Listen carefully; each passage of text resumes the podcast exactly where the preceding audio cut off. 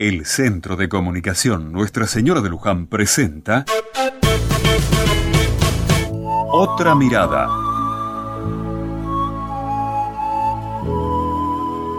Mi amiga Marcela estaba como sacada. Nunca la había visto así.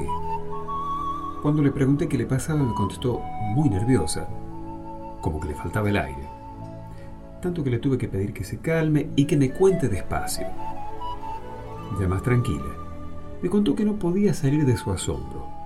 Había escuchado por la radio que un intendente de una localidad muy pobre, de una provincia más pobre todavía, se había quedado con un giro del dinero del Estado y que con ese dinero se había construido una casa con pileta de natación muy opulenta en las afueras del municipio.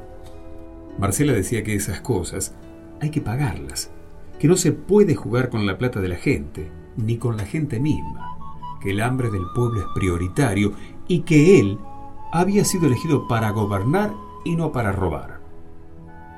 Bueno, eso es lo que te puedo decir.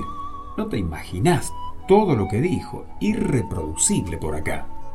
Pero lo que más indignó a Marcela no fue eso, sino que frente a los micrófonos de la radio, el hombre negaba todo, a pesar de las pruebas, y decía que todo se debía a un complot de sus enemigos políticos. Este es un ejemplo. Y no se da solamente en el mundo de la política.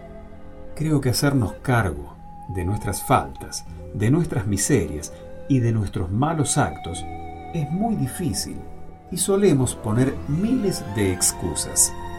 Nos cuesta reconocer el mal que hacemos y esperamos, sin embargo, que nos hagan monumentos por las cosas buenas que sin duda también hacemos. Piensa un rato, ¿de qué mal tenés que hacerte cargo vos?